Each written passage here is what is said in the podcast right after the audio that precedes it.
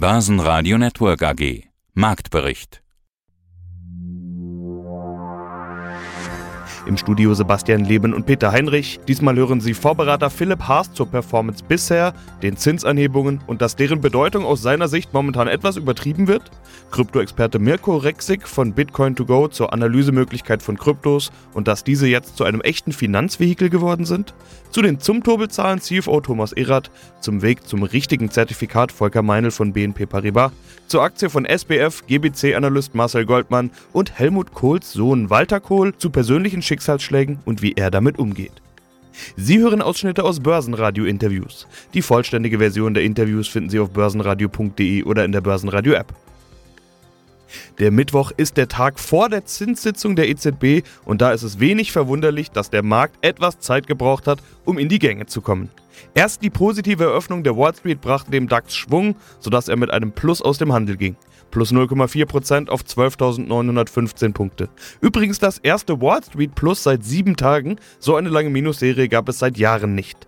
Der ATX in Wien legte 2,1% zu auf 2.904 Punkte, der ATX Total Return auf 6.129 Punkte. Die weitere Richtung gibt wohl die EZB am Donnerstag vor. Den Versorgern haben Berichte über Strompreisdeckel bei 200 Euro pro Megawattstunde geholfen, denn das ist deutlich mehr als gemutmaßt. RWE legt plus 7,2% zu. E.ON legte 1,1% zu und ist damit nicht mehr unter den Top-Gewinnern. Dort waren neben RWE noch Covestro mit plus 2,3% und BASF mit plus 2,1%. DAX-Verlierer waren Puma mit minus 1,6%, Adidas mit minus 1,7% und Schlusslicht die Deutsche Bank mit minus 2%. Im Fokus der Anleger ist außerdem Apple. Dort werden am Mittwochabend neue Geräte vorgestellt, wohl das iPhone 14, neue Uhren und Kopfhörer. Üblicherweise reagiert die Apple-Aktie nicht besonders auf diese Präsentationen, die Produkte werden aber natürlich mit großem Interesse erwartet. Guten Tag, mein Name ist Philipp Haas. Ich bin äh, Gründer des Haas Investor Innovation Fonds und auch sehr, sehr langjähriger Wikifolio Trader oder Wikifolio Manager. Und vielleicht kennt der ein oder andere mich auch durch meinen YouTube-Kanal oder soziale Medien, wo ich auch, glaube ich, schon seit vielen Jahren immer wieder mich zu Aktienmärkten, auch zum Thema Finanzbildung äußere. Ja, du bist ein sehr kommunikativer und transparenter Vorberater, kann man auch sagen. Also auch deine Strategie im da sehr transparent dargelegt. Da wird ganz klar drüber gesprochen, was im Fonds passiert, was du tust, was du denkst und warum. Äh, und du redest natürlich auch über deine Performance aktuell. Gerade auch wieder year to date minus 20,4%, seit Auflage minus 26,8%. Aua, aua, aua, würde ich fast sagen. Aber okay, der DAX sieht auch nicht besser aus, muss man ja auch dazu sagen. Trotzdem muss sich ein Fondsmanager oder Vorberater ja an der Performance messen lassen. Grundsätzlich sprechen wir auch über einen kurzen Track Record. Also eigentlich macht es gar keinen Sinn, darüber zu diskutieren. Kann man mal machen, wenn wir mal ein, zwei, zwei, drei Jahre Track Record haben. Lange Rede, kurzer Sinn. Hast du dir bestimmt auch anders vorgestellt, oder? Definitiv. Ja, also ich mache das ja auch schon ein bisschen länger und war definitiv das schwierigste Jahr für Technologieaktien, seitdem ich das eigentlich mehr oder weniger hauptberuflich mache, also so zehn Jahre. Man darf halt auch nicht vergessen, wenn man sich andere Technologiefonds anschaut, also ich glaube, der DAX ist ein falscher Benchmark, ja, da ist ja viele andere Sachen drin und ähm, wenn man die Strategie auf fünf Jahre sich mit dem DAX vergleicht, dann wäre das sehr, sehr positiv. Also viele Technologiefonds haben sich halbiert oder mehr. Da ist es also mit den Fonds, mit denen ich mich vergleiche, national, international, hat er am wenigsten verloren. Aber natürlich bin ich auch nicht zufrieden und ich habe ja den Großteil meines liquiden Vermögens dort investiert. Habe zuletzt auch ein bisschen nachgekauft, aber das sind natürlich auch schon hohe Buchverluste. Das ist natürlich schon auch unschön. Auf der anderen Seite, glaube ich, gibt es halt ähm, auch jetzt einige Kaufchancen, ja, wenn oft, sag ich mal, die Stimmung am schlechtesten ist dann kann man auch mal dann, sag ich mal, die Performance für die nächsten Jahre dann auch hinlegen. Ja. Dein aktuelles YouTube-Video ist noch keine 24 Stunden alt. Titel: Die Fed will weiter hawkish sein. Da spielst du natürlich auf Jackson Hole an vor kurzem. Diese Woche steht die EZB-Sitzung an. Auch da erwartet man eine hawkische Reaktion. Konsens sind sogar 0,75% Zinsanhebung, also 75 Basispunkte. So viel wie niemals zuvor. Äh, bei solchen Zinsanhebungen dürfte die Marktstimmung sich so schnell nicht ändern, oder? Ja, oft ist ja so, wenn, sag ich mal, die Markterwartung so ist und es kommt dann so, dann ist es auch ja ein Non-Event. Das Gefährliche ist ja immer, wenn was anderes kommt, als erwartet wird. Ich glaube, es gibt andere Leute, die so die ganze Zinsthema da immer reden und auch gerade in meinen Bereichen, wo ich jetzt vor allem investiere, also profitable Wachstumsunternehmen, die oft, ja nicht nur, aber auch noch Netto-Cash haben, ist, glaube ich, das Zinsthema auch jetzt wird ein bisschen übertrieben. Ja, muss man auch mal sagen. Selbst in den USA, die ja noch am hawkischsten ist, wenn wir sagen, Inflationsraten von 7, 8 Prozent, die werden runterkommen und die Zinsen bei 3, 4 Prozent, ist negativ immer noch minus 3, 4. Ja, also es macht eigentlich immer noch keinen Sinn, da in Cash zu gehen. Deswegen, ich glaube, wird das jetzt auch alles so ein bisschen übertrieben, aber es gibt halt dann diese, sag ich mal, sich selbst verstärkenden Prozesse. Ja? Irgendwie Momentum ist schlecht, Stimmung ist schlecht, das Geld fehlt dann bei den Privathaushalten, um Aktien zu kaufen. Und das merkt man einfach, denke ich, noch mehr in Europa als in den USA. Da sind, wie gesagt, die profitablen Wachstumsfirmen, die haben ja dann auch Aktienrückkaufprogramme, die für Nachfrage sorgen. Da bin ich doch ein bisschen positiver gestimmt.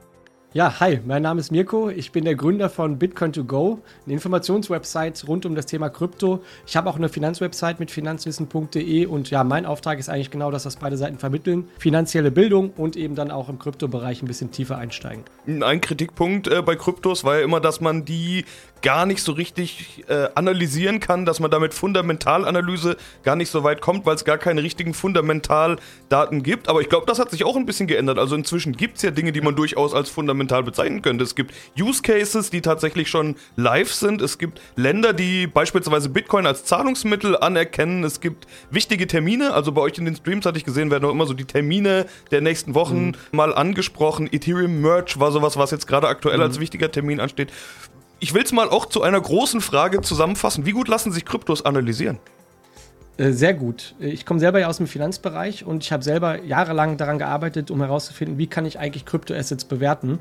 Ich habe ein eigenes für mich persönliches Bewertungstool entwickelt, wo ich anhand verschiedener Daten eben gucke, wie wertvoll ist eigentlich so ein Asset und um zu verstehen, was man eigentlich macht, wenn man in Krypto investiert, sollte man verstehen, dass wenn man eine Kryptowährung oder ein Kryptoasset kauft, kauft man einen Anteil an dem zugrunde liegenden Netzwerk. Und das heißt eben auch die Nutzer.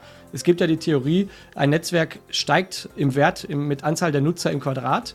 Und genau das ist das, was Bitcoin und eben andere Netzwerke auch abbilden. Je mehr Nutzer, desto mehr Wert. Und wenn ich dann einen Teil von diesem Netzwerk habe, kann ich eben auch ganz klar sagen, was das vielleicht für mich oder für andere persönlich wert sein kann. Daneben, und jetzt wird es richtig wild, da will ich nicht zu weit ausholen, aber wenn wir im Decentralized Finance Bereich sind, also dezentrale Finanzapplikationen, da gibt es auch Kennzahlen wie PE-Ratios, wie man die auch kennt, also wirklich Einkünfte, die Protokolle entwickeln in Form von Kreditgeschäften, die dort über die Protokolle abgewickelt werden, dann auch Tokens, die im Prinzip Besitzanteile an den Netzwerken abbilden.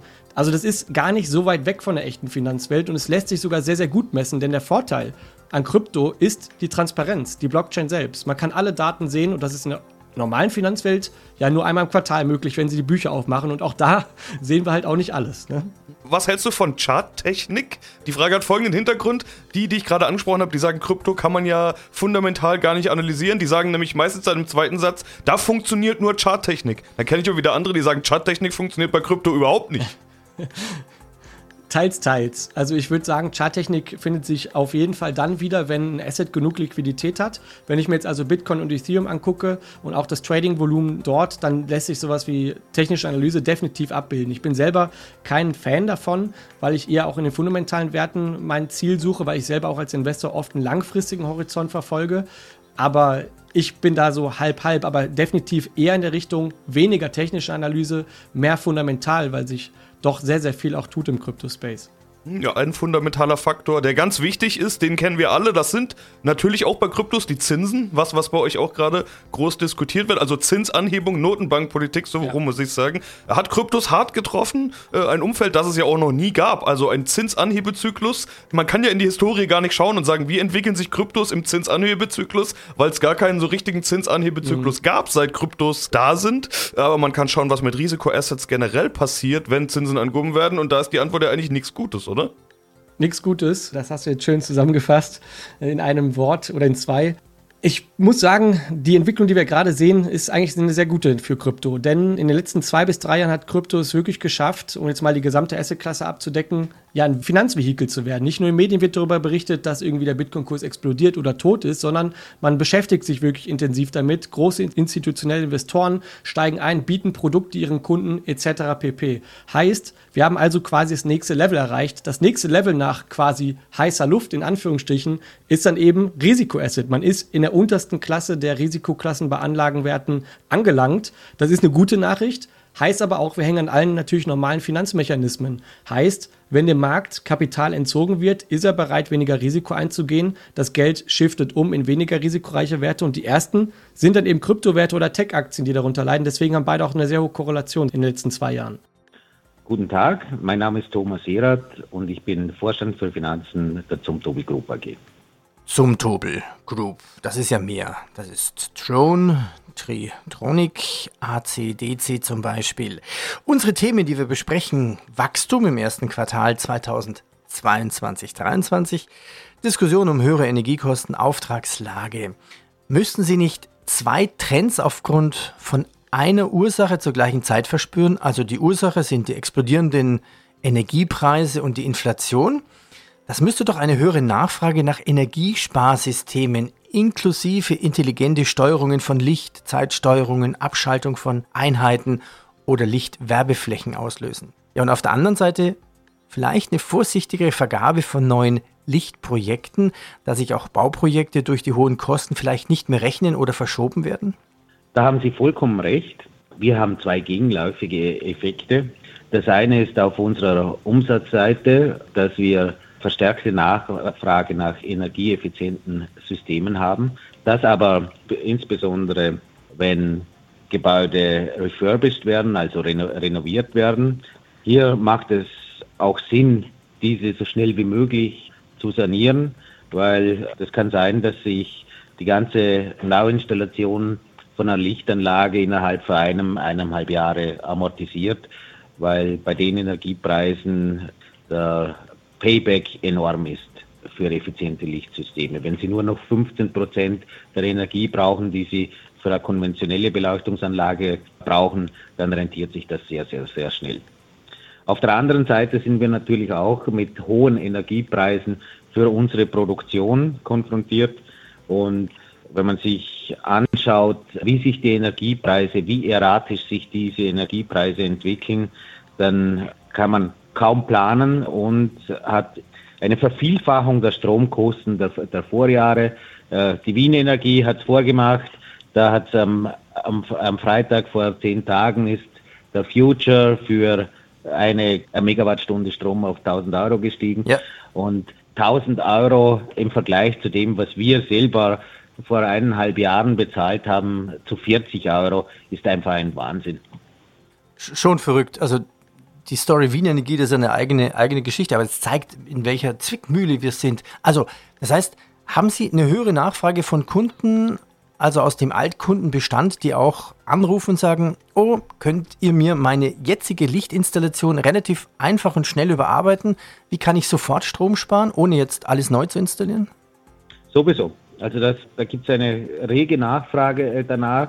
Auf der anderen Seite, Neubauprojekte werden natürlich auch nach hinten geschoben, weil die Preise für Zement, Stahl, was auch immer man auf dem Bau braucht, Ziegel, sich ebenfalls um 30, 40, 50 Prozent erhöht haben und da werden viele Bauprojekte einfach für die Leute nicht mehr leistbar.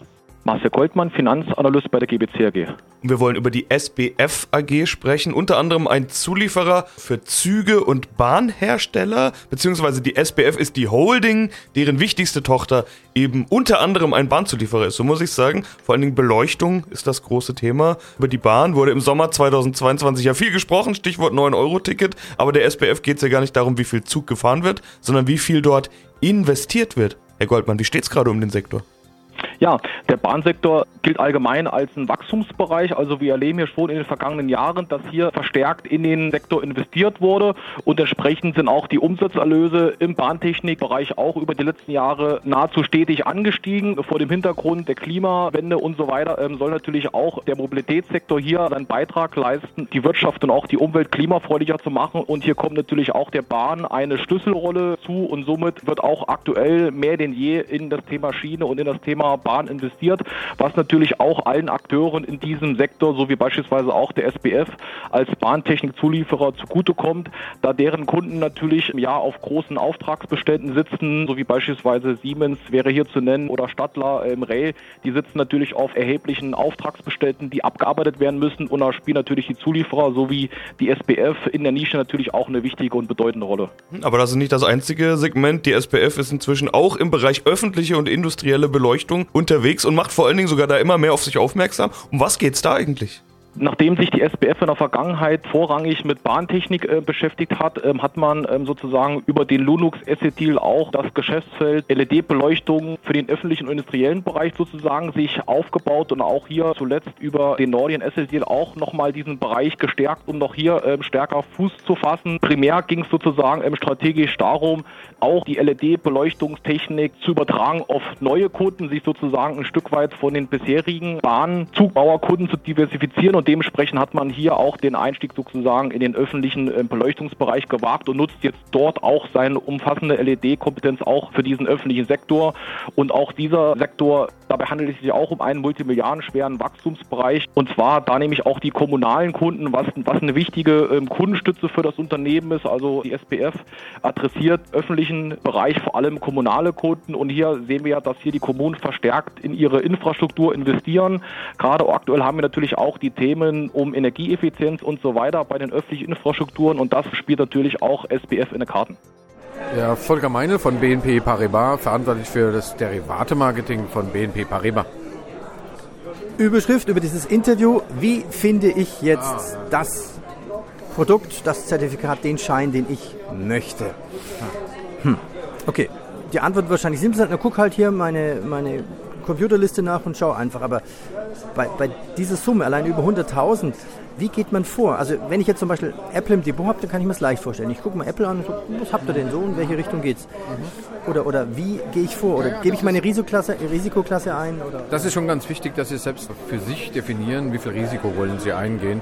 Und dann kann man schon mal grob sagen, wenn ich eher konservativ unterwegs sein will, dann gehe ich auf Anlageprodukte. Bleiben wir beim Apple-Beispiel, dann nehme ich ein Discount-Zertifikat oder ein Bonus-Zertifikat auf Apple. Auch da kann ich verlieren, aber eben bei weitem nicht so viel und so schnell, wie es bei Hebelprodukten der Fall ist. Also das muss man schon mal überlegen. Natürlich ist damit auch der Gewinn eher begrenzter. Und also wie viel Risiko will ich eingehen? Das ist schon mal wichtig, dass man sich darüber selbst im Klaren ist. Und wenn man spekulativer unterwegs ist, dann guckt man unter Hebelprodukte und geht dorthin und sagt, wie lang will ich denn investiert sein, beim Optionsschein beispielsweise und wie riskant will ich unterwegs sein. Ich habe vorhin das Beispiel mit dem DAX gebracht, aber bleiben wir beim Apple-Beispiel. Nehmen wir an, die Aktie ist jetzt so 100, 150 Dollar und dann kann ich mir einen Knockout-Schein wählen, der ausnockt bei 140 Dollar. Ja, das ist natürlich sehr riskant, das kann ja jederzeit passieren. Aber warum, warum weiß ich jetzt schon, dass ich einen Knockout wähle? Oder kann ich auch anders vorgehen und sagen, ich ja ich schaue mir Apple an und gib's, dann gucke ich mal, welche Scheine das es gibt? Ja, kann man machen. Also da bedarf es dann doch einen gewissen Einblick. Zum Beispiel, bleiben wir bei den beiden bei, bei Optionsschein und Knockout. Ich muss ja. wissen, will ich der Gefahr eines Knockouts nicht ausgesetzt sein, dann kaufe ich mir einen Optionsschein auf Apple. Der hat eine gewisse Laufzeit, sagen wir mal ein Jahr, und damit kann ich überproportional gewinnen, bleiben wir beim Call, wenn Apple steigt. Jetzt muss man dazu sagen, dieser Call-Optionsschein, der ist an Volatilität ausgesetzt. Das heißt, äh, da ist nicht immer so, wenn die, wenn die Aktie stark schwankt, ist die Volatilität entsprechend. Und wenn die runtergeht, ist die, fällt die Volatilität und damit indirekt auch der Preis bei gleichbleibendem Basiswert.